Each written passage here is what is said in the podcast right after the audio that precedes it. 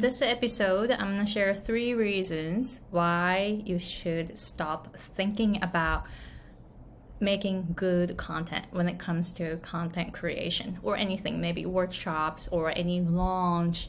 So, um, I'm to show you three reasons. My name is Aiko Hemingway, and I'm an American English pronunciation coach and business coach based in Hawaii.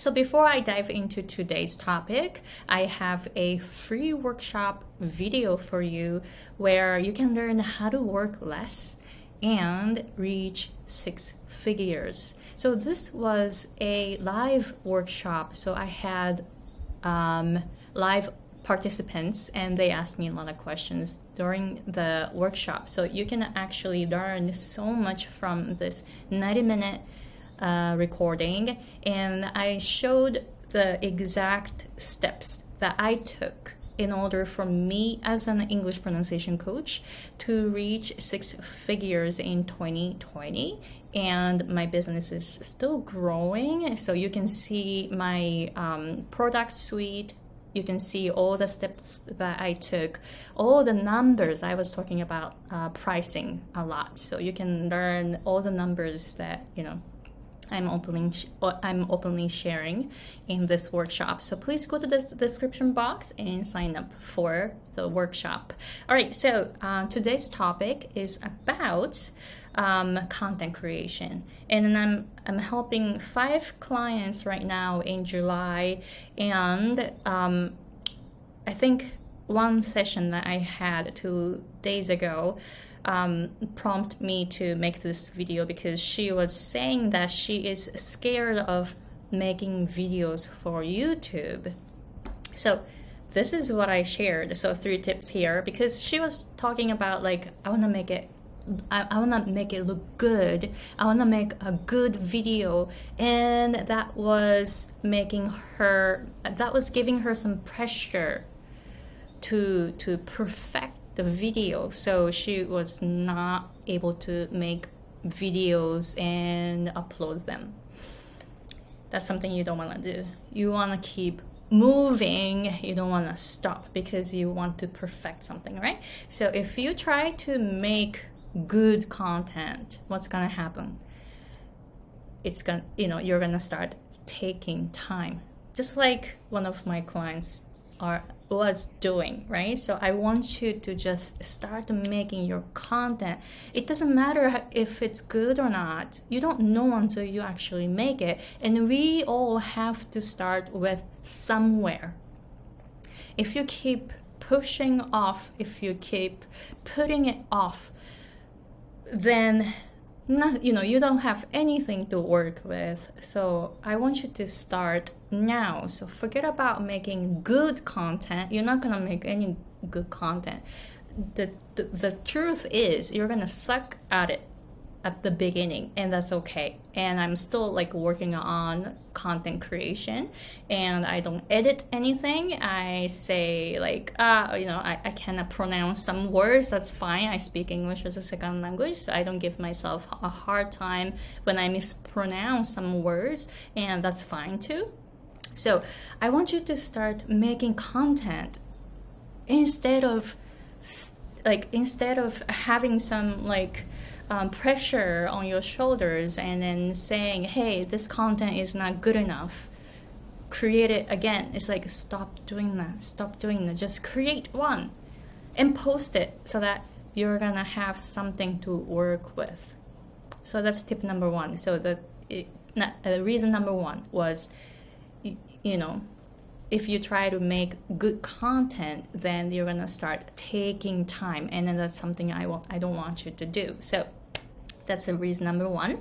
And the second reason is that like when you think about like making good content, you're thinking about yourself. Do you see it? You want to look good. you see it? You want to impress others. You are thinking about you. You're thinking about yourself. You're thinking about your appearance your business is not about you, right? Your business is about how you can serve others so that they will give you what you want in your life, right? So your business will give you the lifestyle you want to have. Yes. But your business is not about you, it is about the people you are serving. So think about them. Then you will start making content to show your audience what's possible for them instead of thinking about how good you're gonna look on camera. All right, so that was the uh, reason number two. And reason number three if you try to make good content, what are you gonna do? You're gonna start avoiding mistakes. But the truth is, we learn from our mistakes. But then you're trying to avoid mistakes because you're trying to be successful. You want to do well. So then you will, you know, you will you will avoid all the mistakes, all the risks, right? So what's gonna happen? You will stop growing. You are a coach, right? You tell your clients, hey, don't worry about mistakes. I want you to make a lot of lots of mistakes. That's how you learn. You probably tell your clients that, but then you yourself are avoiding mistakes. You see it? What are you doing as a coach? Right? So you see this. So, in order to be a good coach, in order to be an effective coach, you should be willing to make any mistakes so that you will learn and grow from your mistakes, right? So then forget about how good the good of the content you're going to make. That's not like that's not for you to decide if the content is good or not. That's not for you to decide. Actually, your clients or your audience decides if the content was effective for them. It is not about you, right? Again, so uh, so then the reason number three was stop you know so then you will start avoiding mistakes so i don't want you to do that because as a coach you need to grow right you always you always want uh, you always challenges you always challenge yourself to do something scary so that you step out of your comfort zone, right? Because that's what you tell your clients to do, right? So then you should be the person who is showing that you're stepping out of your comfort zone by creating content which was really scary for you, but you're doing it anyway and posting it post videos that you think they are terrible that's fine. Like for example i tell my clients my english pronunciation coaching clients to watch my first video that i put like it was like five it was like five and a half years ago. The, the video i was like so scared of making it but then I made it anyway. And then I asked my current clients to watch that video that I made five and a half years ago, and they say, Oh my god, your English is so much better now. Your pronunciation is so much better now. You look so confident now comparing to how you were five and five and a half years ago. And they said, I am so motivated. You are showing me what's possible for me. You see this? So, this is why we need to start somewhere. And later, few, few years later, you can tell your clients, hey, this is the first video I made three years ago. Watch it.